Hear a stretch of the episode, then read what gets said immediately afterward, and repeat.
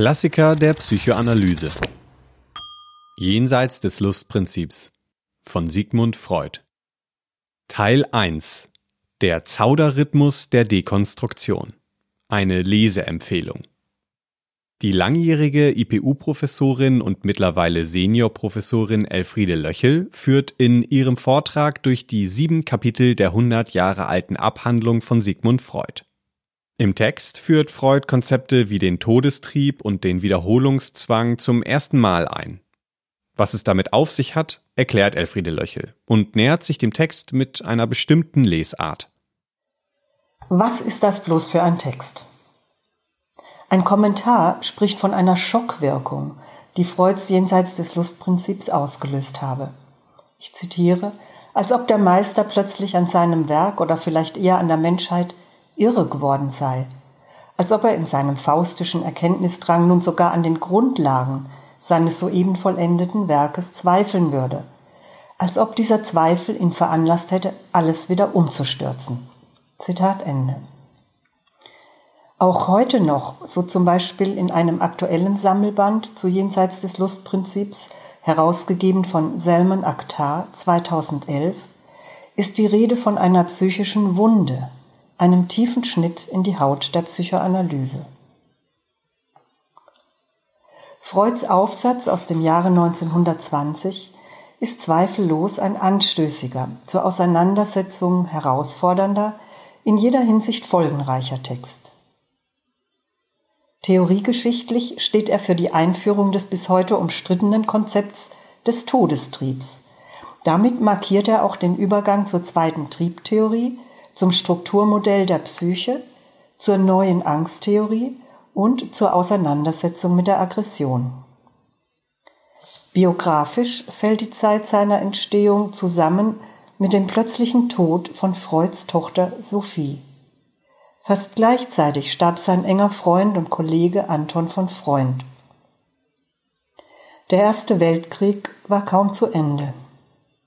Diese Umstände sind von einigen Autoren dazu benutzt worden, den Gehalt des Textes zu relativieren. Freuds Abhandlung habe nur der Bewältigung seiner persönlichen Lebensnot in jener Zeit gedient.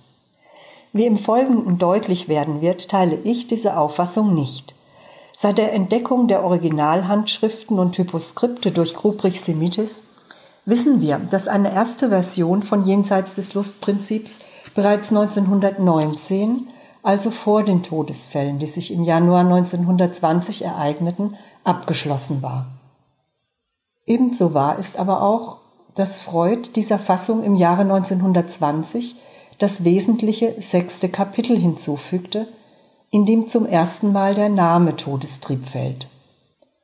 Da ich davon ausgehe, dass das Konzept des Todestriebes in Freuds Werk eine Denknotwendigkeit darstellt, und zum Entstehungszeitpunkt des Textes das Drängen zum Umbau des Theoriegebäudes stark genug war, messe ich den biografischen Umständen keinen maßgeblichen Einfluss bei. Ich möchte Ihnen diesen Text zur Lektüre empfehlen, indem ich Ihnen zeige, wie ich ihn gelesen habe. Meine intensivste Beschäftigung mit Jenseits des Lustprinzips fand in den Jahren vor meiner analytischen Ausbildung statt. Ich hatte noch keinen Grund, den Text als Werkzeugkasten für meine klinische Arbeit zu betrachten oder ihn wegen seiner Unbrauchbarkeit dafür enttäuscht abzulehnen. Stattdessen habe ich aus diesem Text viel über das Denken und Schreiben gelernt. Der Text hat mir gezeigt, dass psychoanalytisches Denken an Bezirke heranreichen kann, die noch unzugänglicher als das Verdrängte sind. Er hat mir gezeigt, dass Denken und Schreiben scheitern und dabei dennoch etwas eröffnen können. Im Verlauf des Textes führt Freud vor, wie ungelöste, unbewältigte Fragen, indem sie sich wiederholen, zur Bearbeitung drängen. Wir können beobachten, wie aus Wiederholung Bedeutung entstehen kann. Zögernd und zaudernd, dann wieder vorwärtspreschend, nähert Freud sich einem Feld, das hinausweist über das bisher sein Denken und insbesondere seine Triebtheorie dominierende Lustprinzip. Er spekuliert kühn und nimmt wieder zurück, er treibt Gedanken auf die Spitze und behauptet das Gegenteil, um schließlich auch das wieder fallen zu lassen. Wir sind mit einem Denken konfrontiert, das übergangslos die Ebenen, die Perspektiven, sein Material wechselt, ohne die dadurch entstehenden Brüche durch seine Logik einzubinden. Das lässt einen Text entstehen, der nicht nur durch das, was er gedanklich bewältigt, sondern vornehmlich durch das Schreiben und Seinlassen dessen, was er nicht bewältigt, hervorragt. Ein mimetischer Text, der sich im von Freud sogenannten Zauderrhythmus von vor und zurück, von Unterbrechung und Wiederaufnahme des Unterbrochenen bewegt. Naturwissenschaftlich-biologische Diskurse werden ebenso wie Mythen zum Material seines konstruierenden und dekonstruierenden Denkens. Freud lässt uns zuschauen, wie Denken und Schreiben funktionieren. Ob absichtlich oder nicht, kehrt er immer wieder die stillschweigenden Voraussetzungen seiner eigenen Aussagen hervor. Damit praktiziert er genau das, was ein halbes Jahrhundert später zum Verfahren der dekonstruktiven Philosophie wurde. So zu schreiben, dass etwas von den sonst unausgesprochen und außen vorbleibenden Bedingungen des Denkens und Schreibens im Text sichtbar und inszeniert werden. Damit tritt die Frage nach den Entstehungsbedingungen von Sinn, Theoriebildung, Darstellung und Repräsentation in den Vordergrund. Jenseits des Lustprinzips selbst lässt sich ohne weiteres als Vorwegnahme dekonstruktiven Denkens kennzeichnen. Freud verrückt und verschiebt die Koordinaten seiner vorangegangenen Theoriebildung und lässt dadurch ihre Grenzen sichtbar werden. Ich schlage Ihnen also vor, sich dem Text probeweise unter dem Gesichtspunkt der Dekonstruktion zu nähern. Mit meinem folgenden Gang durch seine sieben Kapitel hoffe ich, ein wenig die Textbewegungen nachzeichnen zu können.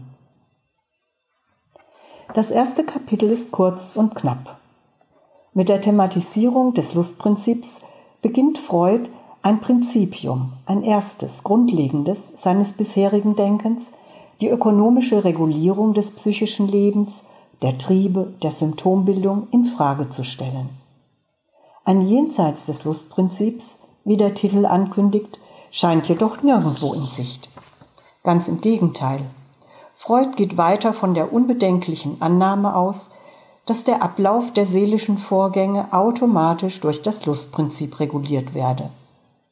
Zunahme von Spannung erzeugt Unlust, Herabsetzung von Spannung erzeugt Lust. Eine rein ökonomische Definition. Von der Qualität des Lusterlebens ist nicht die Rede. Zwischen Konstanterhaltung von Spannung und Abbau von Spannung wird noch nicht unterschieden. Erst in späteren Arbeiten wird Freud das lebenserhaltende Konstanzprinzip von dem Nirvana-Prinzip des vollständigen Abbaus von Lebensspannung unterscheiden. Unwidersprochen bleibt die Dominanz des Lustprinzips auch nach der Erörterung seiner Modifikation zum Realitätsprinzip und der Unlustempfindungen beim Auftauchen verdrängter Triebregungen. Es gibt nichts im Seelenleben, was die Herrschaft des Lustprinzips in Frage stellt. So beginnt das Kapitel und so endet es auch. Und doch, fährt Freud fort, kann gerade die Untersuchung der seelischen Reaktion auf die äußerliche Gefahr neuen Stoff und neue Fragestellungen zu dem hier behandelten Problem liefern. Aha, nichts in der vorangegangenen Argumentation lässt erkennen, was zu diesem und doch antreibt. Aber offenbar möchte Freud auf Einwirkungen von außen zu sprechen kommen. Das kann allerdings hellhörig machen. Denn seit der Abkehr von dem Affekt-Trauma-Modell der Verführungstheorie im Jahre 1897 galt es als Markenzeichen der Psychoanalyse, die krankmachenden Ursachen in intrapsychischen Vorgängen zu suchen. Das zweite Kapitel stellt zwei Belastungen des Seelenlebens vor.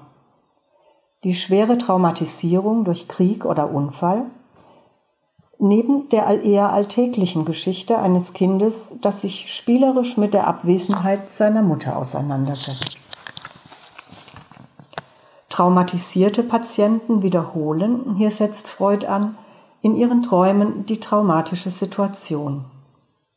Das scheint in der Tat mit der wunscherfüllenden Tendenz des Traumes und somit dem Lustprinzip nicht vereinbar. Freud bricht abrupt ab und wendet sich einem in der eigenen Familie beobachteten Kinderspiel zu. Es folgt die Beschreibung der als Fortdarspiel in die Literatur eingegangenen Beschäftigung eines eineinhalbjährigen Kindes. Das Kind wiederholt sich im lustvollen Wegwerfen von Dingen, sowie speziell im Wegwerfen und Wiederholen einer am Faden gehaltenen Garnrolle. Freud ist mit einer Deutung dieses Spiels schnell zur Hand. Das Kind stellt Verschwinden und Wiederkommen dar, so ist er sich sicher, um spielerisch die schmerzhafte Abwesenheit seiner Mutter zu bewältigen. Es entschädigt sich nicht nur durch das symbolisch herbeigeführte Wiederkommen, sondern kann auch dem an sich unlustvollen Fort noch Lust abgewinnen, sofern es dieses nun selbst in der Hand hat und ihm nicht mehr nur passiv ausgesetzt ist. Indem es sich einer unlustbereitenden Situation durch aktive Wiederholung bemächtigt, setzt sich das Lustprinzip durch.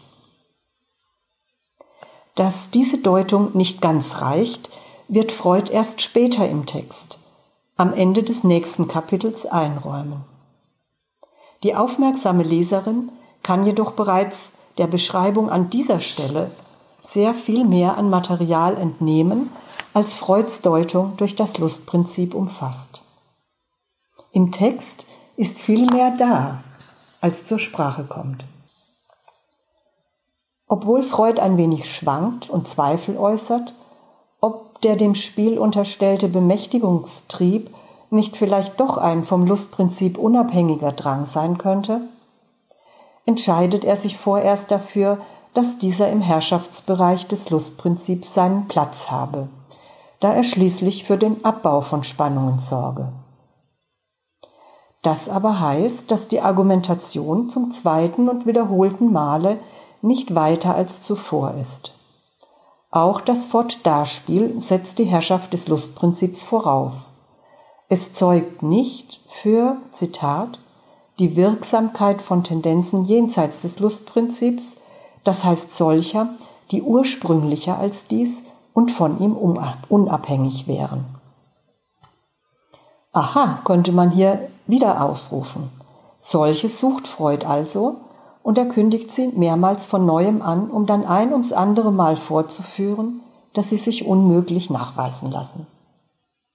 Die Argumentation sieht man einmal von dem abgebrochenen, aber zur Wiederaufnahme noch ausstehenden Fall der traumatischen Neurose ab, scheint demonstrativ auf der Stelle zu treten. Was bedeutet das?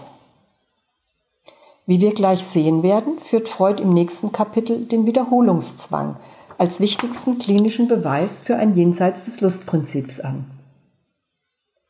Schon bevor dieser thematisiert wird, hat der Text auf irritierende Weise Wiederholung praktiziert und vorgeführt. Wiederholung ist also nicht nur Inhalt und Gegenstand, sondern zugleich auch ein Verfahren des Textes. Man könnte sagen, in diesem Textverfahren, in dieser Inszenierung, dort, wo sich etwas wiederholt und nicht dort, wo es vom Autor explizit gesucht wird, ist das jenseits des Lustprinzips bereits am Wirken. Im Folgenden wird sich wie ein Refrain die Formel ursprünglicher und unabhängig vom Lustprinzip, ohne seiner Herrschaft zu widersprechen, noch häufig wiederholen. Jede Wiederkehr dieser Formel wird jedoch auch eine kleine Variation hinzufügen und dadurch einen Bedeutungszuwachs erfahren. Nach und nach tritt immer deutlicher zutage, dass die stereotyp behauptete Herrschaft des Lustprinzips ein vorausgesetztes hat. Die Herrschaft erweist sich als unterminierte, je häufiger sie wiederholt wird. Auf diese Weise dekonstruiert Freuds Text das Lustprinzip. Nicht indem er ihm widerspricht oder das Gegenteil behauptet, sondern indem er nach und nach das andere des Lustprinzips in Erscheinung treten lässt. Was der Text eben noch stumm inszenierte, Wiederholung, wird jetzt im dritten Kapitel durch Rückgriff auf die klinische Erfahrung zum Thema. Im Sinne der Wiederkehr des Verdrängten ist Wiederholung als Ausdruck der unzerstörbaren verdrängten Triebregungen und Wünsche zu verstehen, die es nicht aufgeben, nach Befriedigungsmöglichkeiten zu suchen. So gesehen enthält Wiederholung nicht trotz, sondern Kraft ihres konservativen Charakters, potenziell auch eine vorantreibende und öffnende Kraft. So argumentiert Freud in dem Aufsatz Erinnern, Wiederholen und Durcharbeiten, auf den er sich auch im vorliegenden Text beruft. Übertragung sei Wiederholung, sagte er 1914, und Wiederholung Übertragung. Die Wiederholung schmerzlicher, infantiler Szenen in der Analyse sei, wenn sie denn bearbeitet werden sollten, unumgänglich. Schließlich könne man den Feind nicht in Abwesenheit erschlagen. Jetzt 1920 kann er deutlicher sagen, nur in dem Maße, in dem die Bindung durch die Übertragungsbeziehung gelingt und solche Wiederholungen zum Material der Analyse werden können, lässt sich Wiederholung in Bedeutung, in psychische Repräsentanz transformieren. In anderen Fällen scheitert das und es kommt zur bloßen Entladung von Erregung. Während also 1914 Wiederholung und Wiederholungszwang noch nicht wesentlich differieren, da Freud sich im Rahmen seiner bisherigen Triebtheorie im Verständnisbereich neurotischer Konflikte bewegt, wird 1920 der Wiederholungszwang zu einer Art Bote aus den Bezirken jenseits von Sexualkonflikt und Verdrängung, jenseits des Lustprinzips. An keiner anderen Stelle des Textes stützt sich Freud so sehr auf die klinische Erfahrung wie mit dem Begriff des Wiederholungszwangs. Er wird für Freud zum Anlass, seine bisherige Triebtheorie und Konzeption des Aufbaus psychischer Struktur umzuwandeln. Man kann dem Text entnehmen, wie zögernd und widerwillig Freud die unabweisbar gewordene Erfahrung akzeptiert, dass sich auch extrem unlustvolle, lebensbedrohende Ereignisse in den Träumen und Symptomen der Unfallneurotiker und Kriegs Kriegstraumatisierten wiederholen. Doch schließlich scheint ihm in allen Übertragungsprozessen etwas von dem unheimlichen, dämonischen Wiederholungszwang enthalten zu sein. Er illustriert das nicht nur durch die traumatischen Erfahrungen, sondern auch anhand sogenannter Schicksalsneurosen, Beispiel eine Frau, die mehrere Männer nacheinander zu Tode pflegt, und literarischen Beispielen. Das Neue ist, dass in all diesen Fällen die Wiederholung nicht der Wunscherfüllung dient, sondern auf etwas Traumatisches verweist, das nicht mehr ganz mit der bisherigen Trieb- und Verdrängungstheorie zu erfassen ist. Der Wiederholungszwang ist zwar nur einer von mehreren Zugängen zu dem, was Freud später im Text Todestrieb nennt, aber er ist wohl neben dem Vordarspiel der Erfahrungsnächste.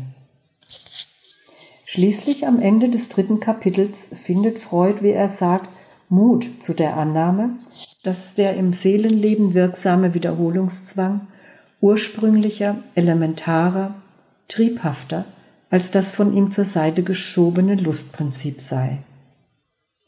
Man beachte in dieser Version der Formel das Attribut triebhaft. Und man beachte, dass das Lustprinzip lediglich zur Seite geschoben, nicht aufgehoben wird. Ich verstehe das so, dass es Freud nicht um den Ersatz einer früheren Theorie durch eine neue geht, sondern um ein Nebeneinander. Er zeigt sich geneigt, nachträglich auch den Träumen der Unfallneurotiker und dem Fortdarspiel des Kindes einen Wiederholungszwang als Antrieb zu unterstellen. Damit deckt er eine bis dahin stillschweigende Voraussetzung seiner ersten Theorie auf. Er legt dadurch nahe, dass auch die normal neurotische psychosexuelle Entwicklung Momente von Trauma zu bearbeiten hat. Schon hier ist einem entweder oder, Trieb oder Trauma vorgebeugt. Was nun folgt, ist Spekulation. So beginnt das vierte Kapitel. Von nun an werden die Kapitel immer länger, bilderreicher und bewegter. Der Text scheint aus den Fugen zu geraten. Es ist, als hätte die Aufdeckung und Benennung des Wiederholungszwangs etwas Grenzensprengendes freigesetzt. Die klare Unterscheidung zwischen dem von außen zustoßenden Trauma und den aus dem Körperinneren stammenden Triebregungen, die Freuds Etablierung der ersten Triebtheorie zugrunde lag, wird, noch bevor der Trieb ausdrücklich erwähnt wird, ausgehebelt. Der ihr zugrunde liegende Dualismus von innen und außen dekonstruiert. Im Zentrum des Kapitels steht das Bild eines lebenden Bläschens, an dem Freud die Funktion des Reizschutzes erläutert. Ich zitiere ausführlich. Dieses Stückchen lebender Substanz schwebt inmitten einer mit den stärksten Energien geladenen Außenwelt und würde von den Reizwirkungen derselben erschlagen werden, wenn es nicht mit einem Reizschutz versehen wäre. Es bekommt ihn dadurch, dass seine äußerste Oberfläche die dem Leben zukommende Struktur aufgibt, gewissermaßen anorganisch wird und nun als eine besondere Hülle oder Membran reizabhaltend wirkt. Zitat Ende. Hier begegnen wir zum ersten Mal ausdrücklich dem Gedanken an einen Zusammenhang zwischen einem partiellen Absterben und der Lebenserhaltung. Die abgestorbene Schicht wird zum Schutz. Eingeführt wird die Vorstellung eines Todes, der das Leben schützt. Beachten Sie bitte diese Denkfigur auch im Hinblick auf das spätere Todestriebkonzept. Am Modell des Bläschens erläutert Freud also die Funktion des Reizschutzes. Analog der Oberflächenmembran des Bläschens soll auch das System Wahrnehmung Bewusstsein an der Grenze zwischen Innen und Außen liegen und wie ein Filter der Reizaufnahme und zugleich dem Reizschutz dienen. An dieser Stelle des Textes beginnt die Argumentation so schnell und so häufig, zwischen Bläschen und Bewusstsein hin und her zu laufen, bis der Unterschied zwischen dem Bild und dem, wofür es stehen sollte, zusammenbricht. So als wären Bläschen und Bewusstsein Symbol und symbolisiertes ein und dasselbe. Ein Textbild für das Trauma, den Zusammenbruch von Differenzen, den Verlust der Symbolisierungsschranke des Denkens, der Repräsentanz. Und genau das wird mit Worten beschrieben, das Hereinbrechen unbewältigbarer Energiemengen, das heißt das Versagen des Reizschutzes, das Durchbrechen der schützenden Membran, lässt die Grenzen des Lustprinzips, seine Überforderung und damit sein Jenseits manifest werden. Das Faszinierende an diesem Text ist, dass er nicht lediglich das traumatische Geschehen beschreibt, sondern selbst der Überflutung und Überforderung, der Ausuferung und Nichtbewältigung anheimfällt und dadurch der Leserin etwas von dieser Erfahrung übermittelt. Im Falle des psychischen Apparats stellt sich diese Bedrohung jedoch weniger von außen, was bisher als Modell für das Trauma diente, als von innen her ein. Der Reizschutz gegen Erregungen von innen her ist prinzipiell nicht möglich. Wir kennen das von der Definition des Triebes, obwohl Freud den Trieb hier noch nicht erwähnt, dem er sich erst im nächsten Kapitel zuwenden wird. Bemerkenswert ist jedoch, wie der Text in diesem vierten Kapitel eine Bewegung von außen nach innen inszeniert, die die Grenze zwischen beiden aus den Angeln hebt. Freud fragt sich, was geschieht, wenn der psychische Apparat mit einem Reizdurchbruch von innen her fertig werden muss? Die Antwort, bevor die Erregungsmengen abgeführt werden können, müssen sie gebunden werden. Der Gedanke der Bindung von Erregung an Spuren, Zeichen, Repräsentanzen geht auf früheste Überlegungen Freuds zurück. Zwischen gebundener und frei beweglicher Energie hatte er schon in seinem Neuronenmodell des Entwurfs einer Psychologie von 1895 unterschieden, auf das er nun nach einem Zeitraum von mehr als 20 Jahren wieder zurückgreift, um es neu in seine Theoriebildung zu integrieren. Daraus ergibt sich nun erst die Bindung von Erregung an Erinnerungsspuren oder psychische Repräsentanzen ermöglicht ihre Erledigung durch das Lustprinzip. Dem Lustprinzip muss also durch Bindungsarbeit zuerst der Weg geebnet werden. Die Träume der Unfallpatienten und Kriegstraumatisierten werden jetzt verständlich als Versuche der Reizbewältigung durch Bindung, eine Vorbedingung für ihre Unterwerfung unter das Gesetz des Lustprinzips.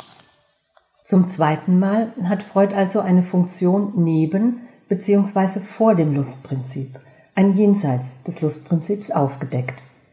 Den Wiederholungszwang im dritten Kapitel und die Bindung an Repräsentanzen im vierten Kapitel.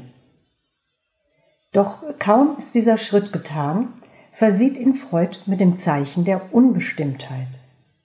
Unbestimmtheit hafte, wie er selbst zugesteht, all seinen metapsychologischen Erörterungen an, da er, Zitat, nichts über die Natur des Erregungsvorganges in den Elementen der psychischen Systeme wisse. So operieren wir also stets mit einem großen X, sagt Freud. Hatte die Argumentation soeben begonnen voranzuschreiten, sofort stellt sie sich selbst wieder in Frage. Aus solch gegenläufigen Bewegungen aber, wie vor und zurück, weit ausholen und dann wieder innehalten, Bestimmen und Aufheben der Bestimmung ist dieser ganze Text gemacht. Genau darin liegt meines Erachtens der Gewinn des dekonstruktiven Verfahrens, des Sichtbarwerdens der sonst stillschweigenden Voraussetzungen des Denkens und Schreibens. Das Ergebnis der ersten vier Kapitel ist also, dass es ein Jenseits des Lustprinzips gibt, das am Wiederholungszwang empirisch erkennbar ist, welcher so lange an die Stelle des Lustprinzips tritt, bis Erregungsmengen ausreichend an psychische Repräsentanzen gebunden sind, so dass sie nach dem Lustprinzip reguliert werden können. Letztendlich hat sich für die Psychoanalyse durch diese Perspektive die Möglichkeit ergeben, mit neuen Patientengruppen zu arbeiten, ohne die vorangegangenen Erkenntnisse, für die das Lustprinzip steht, verwerfen zu müssen. Aber das wäre ein anderer Vortrag. Der Text ist hier noch nicht zu Ende. Das fünfte Kapitel führt trotz vieler Umwege und Unterbrechungen einen großen Schritt voran. Die bereits etablierte Denkfigur Wiederholung mit dem Ziel der Bindung als Vorform des Lustprinzips wird nun mit der bisherigen Triebtheorie verknüpft. Man muss sich klar machen, dass damit die auf der Verdrängungstheorie beruhende Neurosenlehre neu in den Blick genommen wird. Die Verknüpfung von Wiederholungszwang und Trieb ist für Freud ein Muss. Allerdings mit schwerwiegenden Folgen für die Auffassung des Triebes. Freud scheint es nun, als könne dieser, der Trieb nämlich, nur ein Ziel haben, die Spannung, die das Leben vom Tod unterscheidet, wieder aufzuheben. Was veranlasst ihn zu dieser Annahme? Sein Ausgangspunkt war der fehlende Reizschutz gegen Erregungen von innen. Die Hauptquelle solcher Erregungen ist der Trieb. Den von außen kommenden Traumatisierungen werden also die Triebregungen gleichgestellt. Auch wenn keine Extremtraumatisierung vorliegt, bestehen in jedem Fall, so kann man Freuds Hinweisen entnehmen, ungebundene Erregungsreste, die zu einem Moment von Trauma und Wiederholungszwang auch in der normal konflikthaften Entwicklung führen. Der Trieb selbst enthält einen Einschluss von Trauma, das heißt psychisch nicht assimilierbaren. Hier zweigt deutlich eine Anschlussstelle zu einer späteren Weiterentwicklung, nämlich Laplanches Triebtheorie ab, auf die ich im gegebenen Rahmen leider nicht eingehen kann. Bei Freud geht es nämlich anders weiter. Er vollzieht einen Schwenk um 180 Grad. Während nach seinem bisherigen Denken die Triebaktivität nach dem Lustprinzip reguliert wurde, soll jetzt das jenseits des Lustprinzips, der Wiederholungszwang, das Wesen der Triebe verkörpern.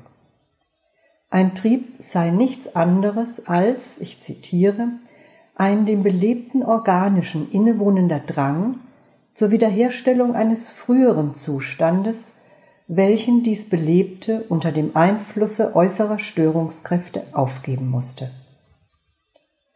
Aus der Wiederholung wird nun ein komplettes Zurück. Mir erscheint diese Aussage nicht durch Argumente begründet, sondern einer Denkfigur geschuldet, die Freud im Folgenden vehement durchsetzt.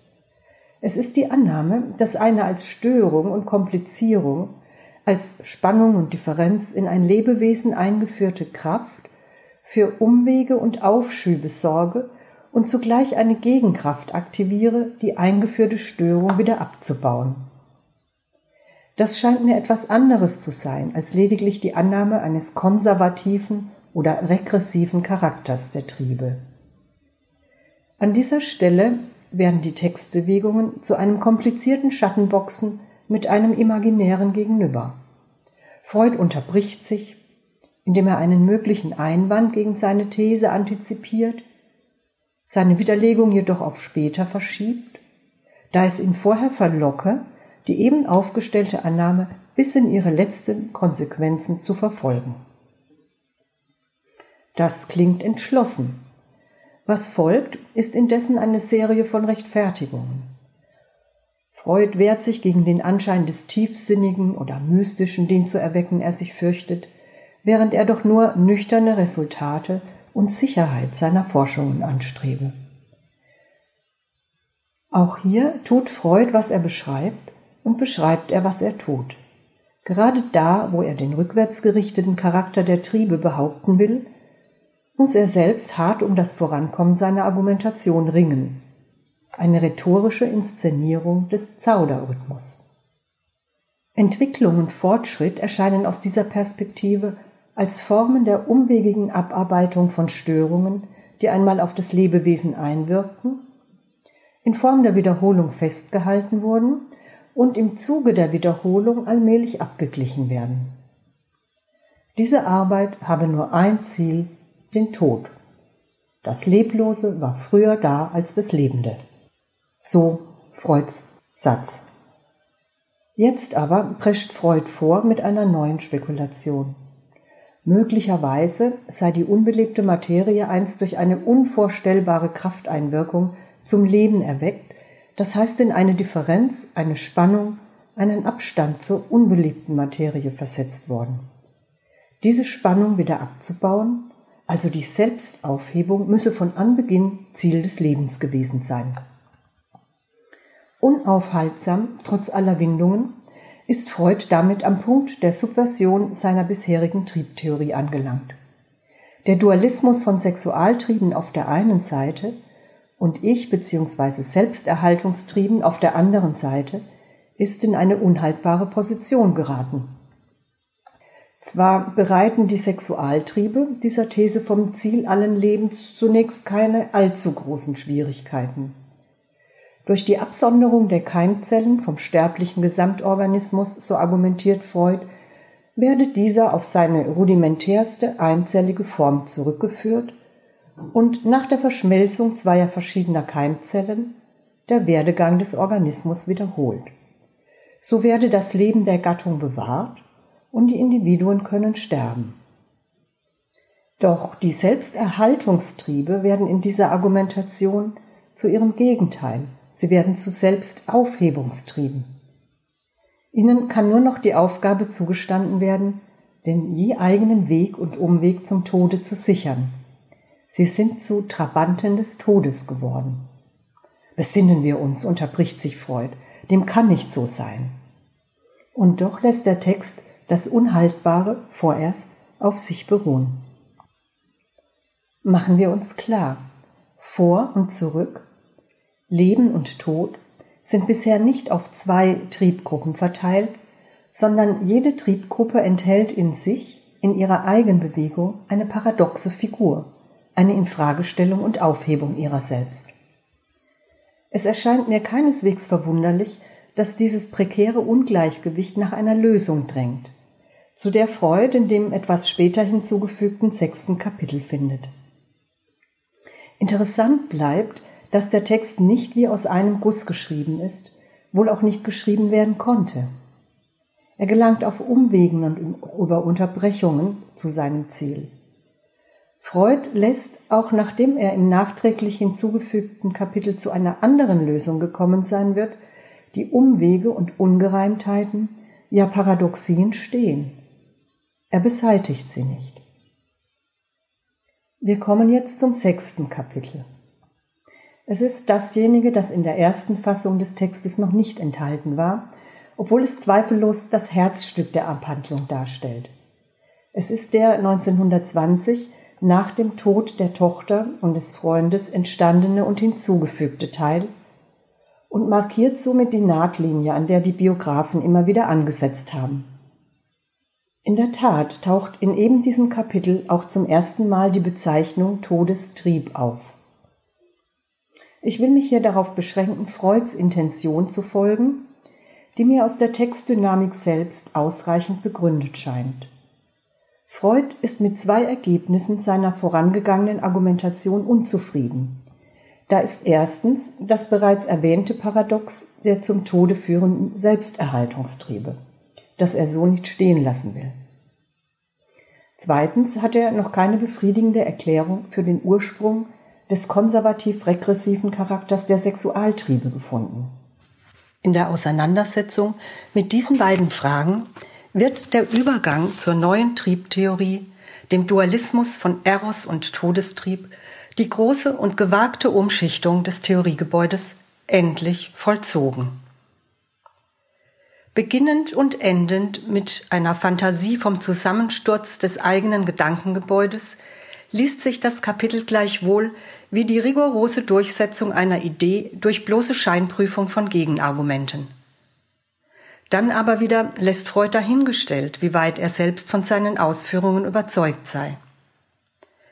In nahezu beunruhigender Weise gipfelt in diesem Kapitel die Inszenierung eines Wechselspiels zwischen Suspendierung und Offenhalten von Bedeutung einerseits und energischer Behauptung von Gewissheit und universeller Geltung andererseits. Setzen und auflösen, behaupten und in Frage stellen von Positionen und Bedeutungen, der Zauderrhythmus, von dem wohl alles Gedachte lebt, weist in diesem Fall eine besonders enge mimetische Bindung an den behandelten Gegenstand auf die Verschränkung von Lebens- und Todestrieben, von Bindung und Auflösung im Leben der sprechenden und denkenden Wesen, die wir sind.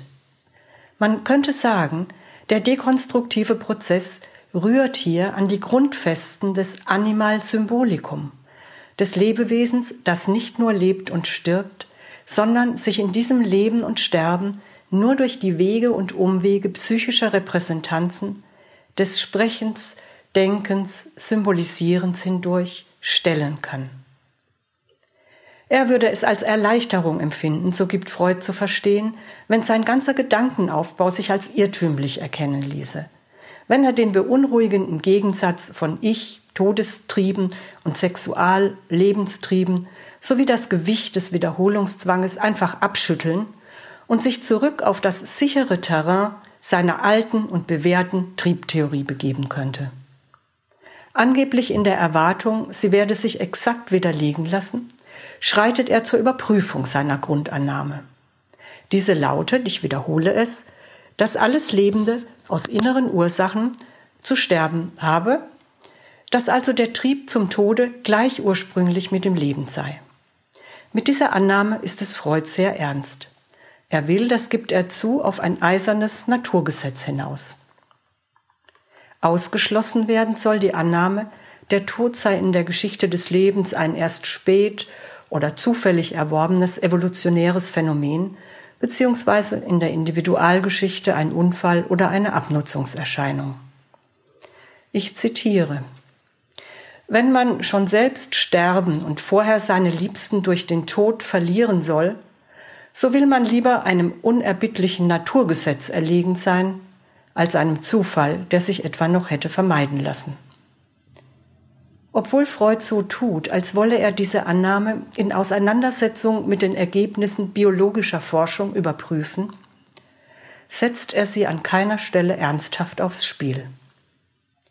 Abgesehen von einer unerwarteten Analogie mit einer Denkfigur des Biologen August Weismann, der die lebende Substanz in ein sterbliches Soma und potenziell unsterbliches Keimplasma unterteilt, findet Freud weder bei Weismann noch in den ausführlich referierten Protozoenexperimenten Woodruffs die Bestätigung, die er sucht. In der Biologie gilt die Auffassung, dass der Tod erst bei sich fortpflanzenden Vielzellern, das heißt nach der Scheidung von Soma und Keimplasma, möglich und zweckmäßig werde. Nach vielen Seiten detaillierter Diskussion, die trotz allem Drehen und Wenden Freuds Annahme eines ursprünglichen Todestriebes für die von der Biologie untersuchten Lebewesen nicht bestätigt, beginnt Freud, statt wie angekündigt erleichtert sein Gedankengebäude einstürzen zu lassen, ganz im Gegenteil, die Relevanz von Protozoenexperimenten für seine eigene Fragestellung in Zweifel zu ziehen. Ich zitiere wir können uns mit der Möglichkeit von Todestrieben weiter beschäftigen, wenn wir sonst Gründe dafür haben.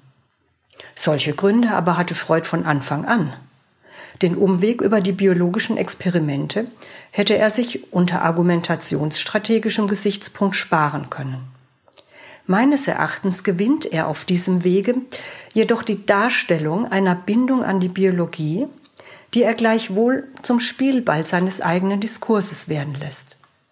In einem weiteren kühnen Schritt überträgt er die Libido-Theorie auf die Zellbiologie. Der Zusammenschluss mehrerer Zellen erhöhe die Lebensdauer des Zellverbundes, weil dabei die Lebenstriebe einer Zelle die Todestriebe der anderen neutralisierten. Die Libido könne folglich, und auf dem Höhepunkt der Argumentation verlässt er die Biologie, mit der von den Dichtern und Philosophen beschriebenen allverbindenden Kraft des Eros gleichgesetzt werden. So weit gekommen blickt Freud zurück auf die bisherigen Schritte der psychoanalytischen Theoriebildung. Er erinnert an den Dualismus zwischen Sexualtrieben und Ichtrieben, Hunger und Liebe, der am Beginn der Neurosenlehre stand dann aber den immer deutlicher gewordenen libidinösen Charakter des Ichs, also den Narzissmus, zu integrieren hatte. Selbsterhaltung, Narzissmus wie auch Sexualtriebe sind, so schließt Freud jetzt, offensichtlich Ausdrucksformen des alles erhaltenden Eros, aber ein monistisches Prinzip der Libido kommt für ihn nicht in Frage. Als Gegenspieler und Mitspieler oder vielleicht besser als Kehrseite und anderes der Libido bietet sich nun der Todestrieb an, der aus dem Jenseits des Lustprinzips, das heißt aus dem Wiederholungszwang, Trauma und nie ganz gelingender Bindung an Repräsentanzen gewonnen wurde. Der Übergang zur neuen Triebtheorie ist vollzogen. So scheint es. Aber da ist immer noch eine Frage, die Freud keine Ruhe lässt. Woher kommen eigentlich die Sexualtriebe und was wiederholen sie? Der Ursprung der Sexualität sei dunkel, die Wissenschaft biete nichts Erhellendes. Aber der Text schwingt sich noch einmal auf, an ganz anderer Stelle findet sich eine befriedigende Lösung, die Freud zwar als abwegig, fantastisch und unwissenschaftlich verwerfen würde, so beteuert er, wenn sie nicht gerade die eine Bedingung erfüllen würde, auf die sein Denken aus ist. Den Trieb von dem Bedürfnis nach Wiederherstellung eines früheren Zustandes abzuleiten. Diese Bedingung erfüllt der Mythos von den übermütigen, zur Strafe von Zeus halbierten Kugelmenschen, die nichts sehnlicher wünschen, als sich wieder zur Ganzheit zusammenzufügen. Eine Geschichte, die in Platons Symposion von dem Komödiendichter Aristophanes zum Lobpreis des Eros erzählt wird. Der Mythos will es, dass das sexuelle Begehren die Suche nach einer verlorenen Einheit sei. Freud überbietet selbst das noch, indem er aus eben diesem Mythos auch gleich den Ursprung des Lebens ablesen will. Zitat sollen wir dem Wunsch des Dichterphilosophen folgend die Annahme wagen, dass die lebende Substanz bei ihrer Belebung in kleine Partikel zerrissen wurde, die seither durch die Sexualtriebe ihre Wiedervereinigung anstreben? Sowohl Lebens- als auch Todestriebe würden somit versuchen, die das Leben in Gang setzenden Katastrophen rückgängig zu machen. Die Todestriebe, indem sie die Spannung, die das Leben vom Unbelebten unterscheidet, wieder aufheben wollen. Die Lebenstriebe, indem sie die bei einer Art Urknall zersplitterten Teile der lebenden Substanz wieder zusammenführen, einsammeln wollen zu ihrer Einheit und damit aber ebenfalls zum Tode. Freud bricht ab. Es folgen Worte kritischer Besinnung. Das siebte und letzte Kapitel hat die Form einer kurzen Coda, eines Nachsatzes, in dem Freud die meisten der im Text behandelten Probleme ausdrücklich als ungelöst stehen lässt. Dieses Schlusskapitel ist identisch in beiden Fassungen, also vor und nach der Einführung des sechsten des Todestriebkapitels. Für das weitere Verständnis von Freuds Todestriebkonzept enthält es einen wichtigen, häufig überlesenen Hinweis. Während die Lebens- und Sexualtriebe, so Freud, unserer inneren Wahrnehmung und unserem Erleben zugänglich sind, dass sie als Störenfriede auftreten und Spannungen mit sich bringen, deren Erledigung als Lust empfunden wird, scheint der Todestrieb, so Freud, seine Arbeit unauffällig zu verrichten. Er ist dem Schweigen vergleichbar, von dem sich der Lärm des Lebens abhebt. Er ist stumm. Der freudsche Todestrieb ist stumm. Er hat keine psychische Repräsentanz. Aber das wäre ein neuer Vortrag.